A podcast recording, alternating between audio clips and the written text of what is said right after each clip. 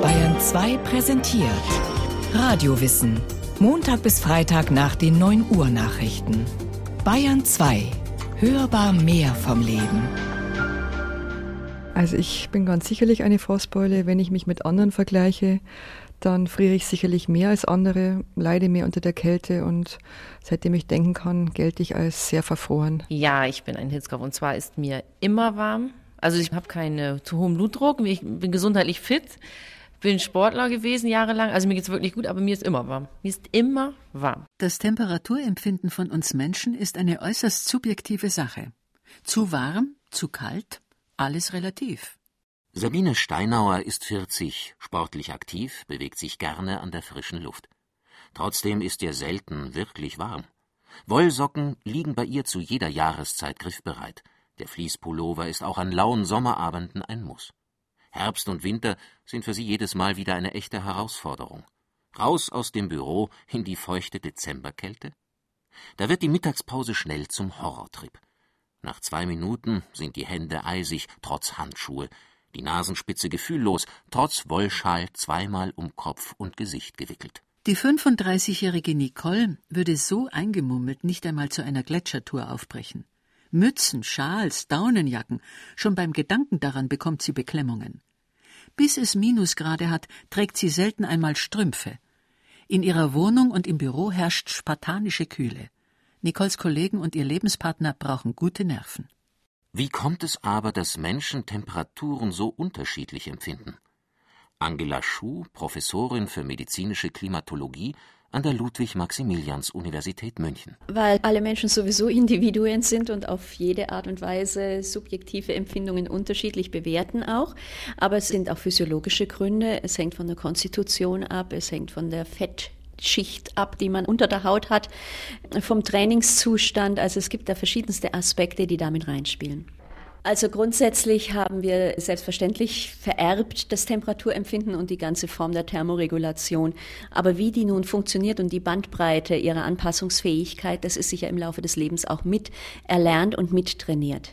Ob und wann uns kalt ist und wie sehr, hängt also zum einen davon ab, welche Veranlagungen für Stoffwechsel, Blutdruck und Gewicht uns in die Wiege gelegt wurden. Denn all das sind Faktoren, die unsere Temperaturempfindlichkeit beeinflussen können. Denn jeder Mensch besitzt so etwas wie eine hochsensible körpereigene Klimaanlage, ein System, das seinen gesamten Wärmehaushalt regelt, die Thermoregulation. Die Thermoregulation ist die Wärmeregulation des menschlichen Körpers. Das heißt, dass er auf warme und kalte Umgebungsbedingungen entsprechend reagieren kann. Konkret sind da angesprochen die Hautgefäße und die Hautgefäße reagieren dann, wenn die Wärme- oder Kältefühler, die in der Haut gelagert sind, ansprechen. Diese Wärmefühler oder Kältefühler melden dann dem Körper, dass es kalt oder warm ist und entsprechend ziehen sich die Hautgefäße zusammen oder dehnen sich aus. Über 300.000 Kälte und nur etwa 30.000 Wärmerezeptoren durchziehen unsere 1,8 Quadratmeter große Hautoberfläche. Das sind winzige Sensoren, kaum einen Quadratmillimeter groß, die sich auch in den inneren Organen und im Gehirn befinden. Besonders dicht aber im Bereich des Gesichts, insbesondere um Nase, Mund und auf den Lippen. Diese Thermosensoren sind verbunden mit darunterliegenden Nervenzellen, die jede noch so kleine Temperaturveränderung an das Gehirn weitergeben. Der Mensch kann nur einen Anstieg der Körpertemperatur von höchstens 5 Grad vertragen. Ab 42 Grad Fieber gerinnt das Eiweiß im Körper. Der Mensch stirbt. Drum muss der Körper als erstes versuchen, sich gegen Wärme zu schützen. Das heißt, wenn es von außen warm ist, schlagen die Thermorezeptoren an, die Warmrezeptoren. Es öffnen sich die Hautgefäße, dadurch steigt die Durchblutung in der Haut und das Blut kann vom Körperinneren Wärme an die Haut transportieren und von dort aus per Schweiß am effektivsten verdunsten und die Wärme abgegeben werden. Nach unten hin, bei extremer Kälte, verträgt der menschliche Körper einiges mehr. Es sind Kerntemperaturen bis zu um die 20 Grad noch bei Menschen gemessen worden, die das überlebt haben. Der Körper reagiert dann so, dass wenn die Kaltrezeptoren anschlagen, es ist zu kalt, werden die Hautgefäße verengt. Es kommt zu einer sogenannten Vasokonstriktion. Das bedeutet, dass das Blut, das durch die Haut fließt, vermehrt ins Körperinnere umgeleitet wird, dort warm bleibt und außen die Peripherie des Körpers sozusagen abgeschottet ist, um nicht noch zusätzlich Wärme nach außen abzugeben. Bei starken Kältereizen wird also durch die Thermoregulation des Körpers die Durchblutung der Haut vermindert, um so wenig Wärme wie möglich aus dem Körperkern abzugeben. Denn lebenswichtige Organe wie Herz, Leber, Niere und Gehirn müssen dort um jeden Preis geschützt werden. Wissenschaftlichen Untersuchungen zur Folge fühlt sich der nackte Mensch am wohlsten bei einer Temperatur von 29 bis 30 Grad. Das haben wir wohl unseren afrikanischen Urvätern zu verdanken.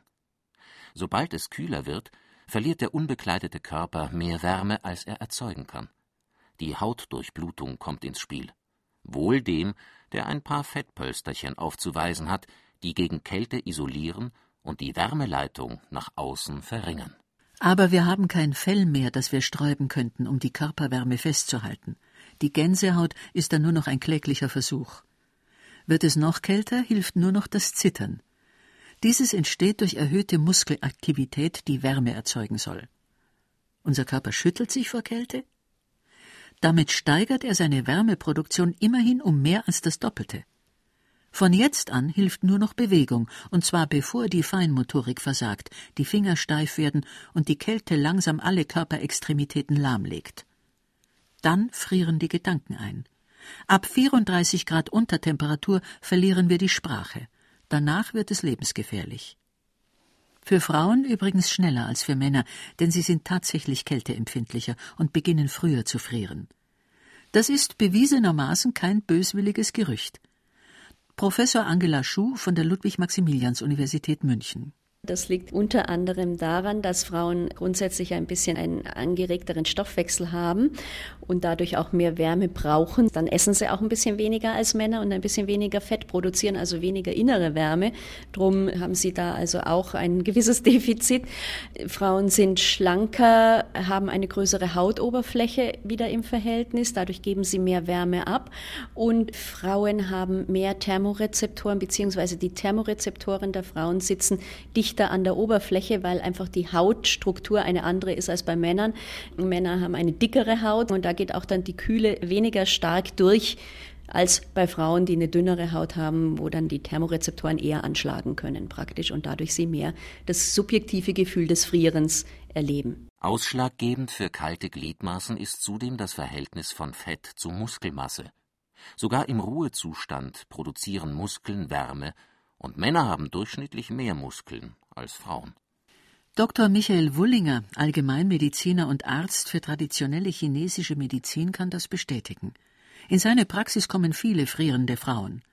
Aber seiner Meinung nach hat deren erhöhte Kälteempfindlichkeit oft auch mit falschen Schönheitsidealen und entsprechender Ernährung zu tun. Eine Spezialität der chinesischen Medizin, dass wirklich alle Nahrungsmittel und auch alle Arzneimittel als allererstes danach beurteilen, ob sie die Körperdynamik eines Menschen steigern und damit auch sein Temperaturempfinden und sein Wärmeempfinden oder ob sie gegenteilig wirken.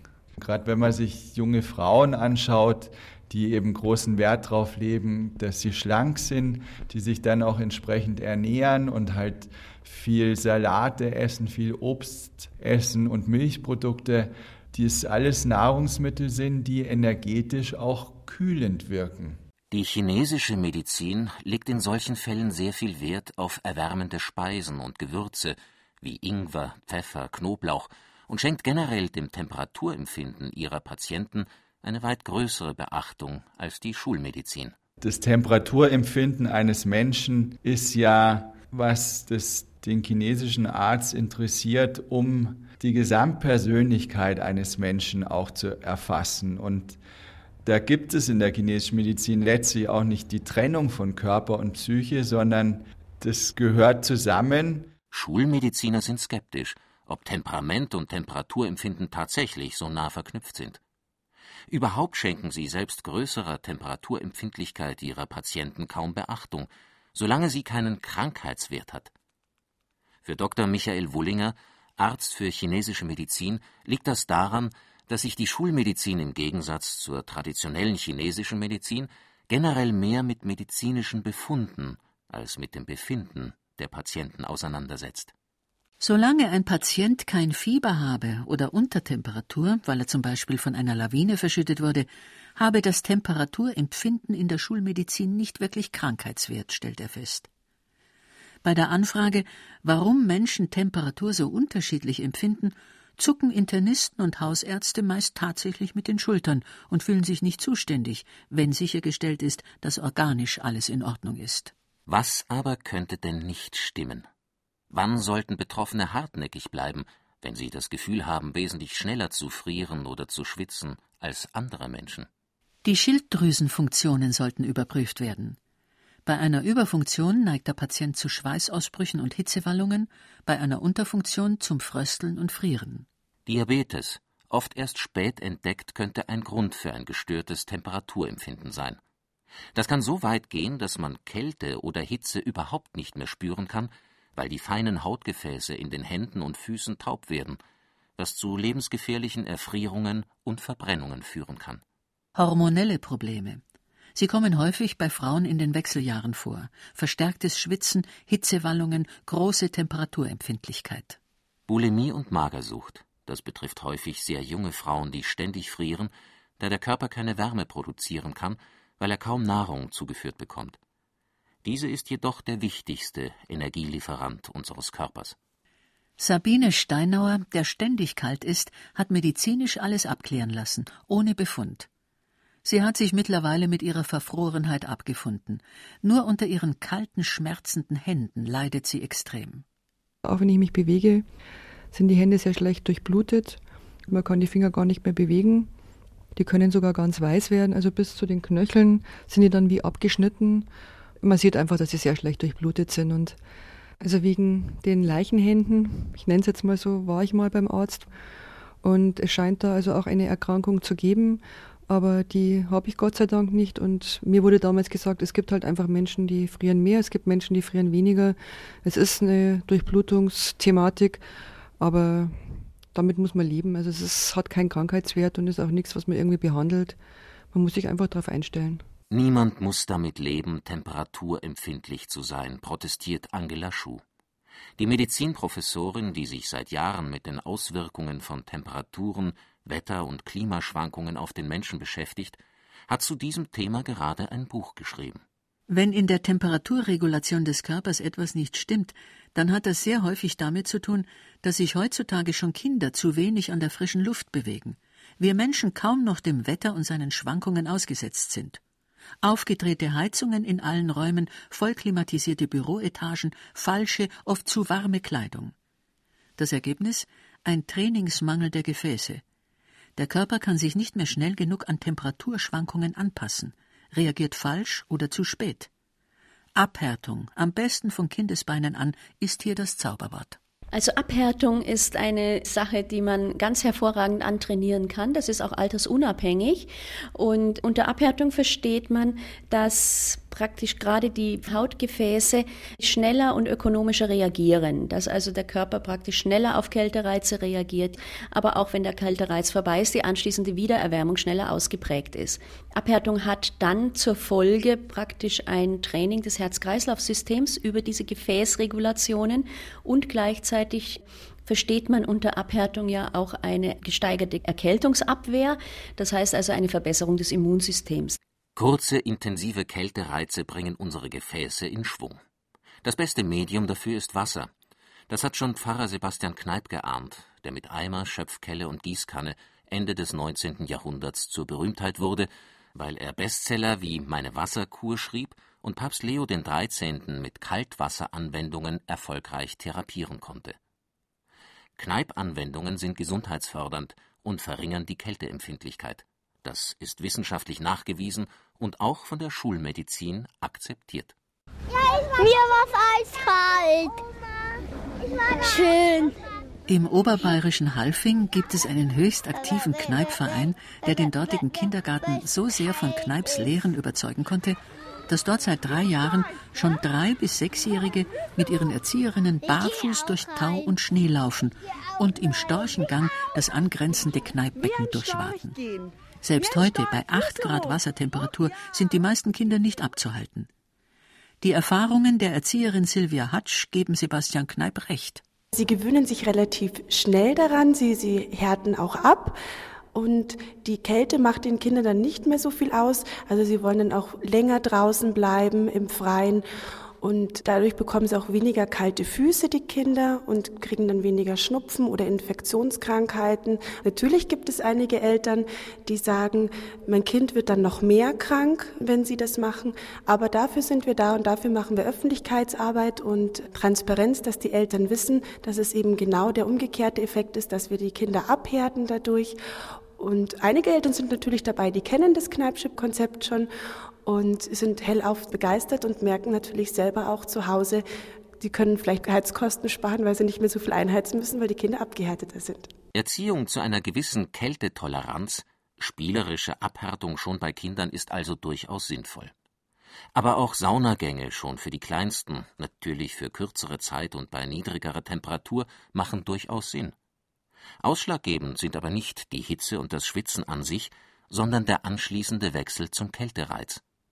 Die Gefäße erhalten wie beim Frieren das Kommando, sich zusammenzuziehen und stellen sich beim Abklingen des Reizes wieder weit. Der Effekt? Eine bessere Durchblutung und ein wohliges Wärmegefühl macht sich breit. Auch hier Gefäßtraining pur. Nach einem als unangenehm empfundenen Kältereiz veranlasst das Gehirn die Hirnanhangdrüse, das Hormon ACTH auszuschütten. Dieses sorgt wiederum für die Ausschüttung des Stresshormons Cortison. Untersuchungen gaben Hinweise darauf, dass nach drei Wochen Kneipkur mit wiederholten Kaltwasseranwendungen bei Kältereizen kein Cortison mehr ausgeschüttet wird. Die Kälte stresst den Körper also nicht mehr, er hat sich an sie gewöhnt. Wie ist das aber bei Menschen, die ständig mit Minustemperaturen leben müssen? Fühlen zum Beispiel die Inuit in Grönland oder die Bewohner Sibiriens noch so etwas wie Kältestress? Oder kommen sie sozusagen mit Anti-Kälte-Genen auf die Welt? Wenn ein Mensch jetzt im hohen Norden lebt, dann passt sich über viele Generationen hinweg die Thermoregulation an, wie alles sich anpasst an die Umweltbedingungen. So haben zum Beispiel Eskimos einen höheren Grundstoffwechsel als der Mitteleuropäer, um mehr Wärme zu erzeugen. Das betrifft aber auch die Funktion der Hautgefäße, die selbstverständlich dann auch anders trainiert sind, stärker reagieren. Zum Beispiel würden sich bei Eskimos die Hautgefäße ihren Händen sehr viel schneller zusammenziehen als beim Mitteleuropäer, einfach um Erfrierungen zu verhindern, um ganz schnell wieder für eine zunehmende Hautdurchblutung zu sorgen. Es muss uns also nicht wundern, wenn Nordlichter barfuß im Schnee spielen oder bei acht Grad in kurzen T-Shirts den Sommer einleiten. Würden wir dort leben, würden sich selbst der Stoffwechsel und die Thermoregulation unserer Kinder und Enkelkinder langsam aber stetig anpassen. Allerdings erst über mehrere Generationen hinweg. Wohl dem, der sich an jede Temperatur anpassen kann und sich dabei in seiner Haut wohlfühlt. Denn das Wohlbefinden eines Menschen hängt nun einmal von der Aktivität der körpereigenen Thermoregulation ab.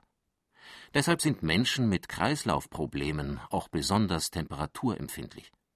Je mehr Wärme wir produzieren müssen, um nicht zu frieren, und je mehr wir schwitzen müssen, um nicht zu überhitzen, umso unwohler fühlen wir uns.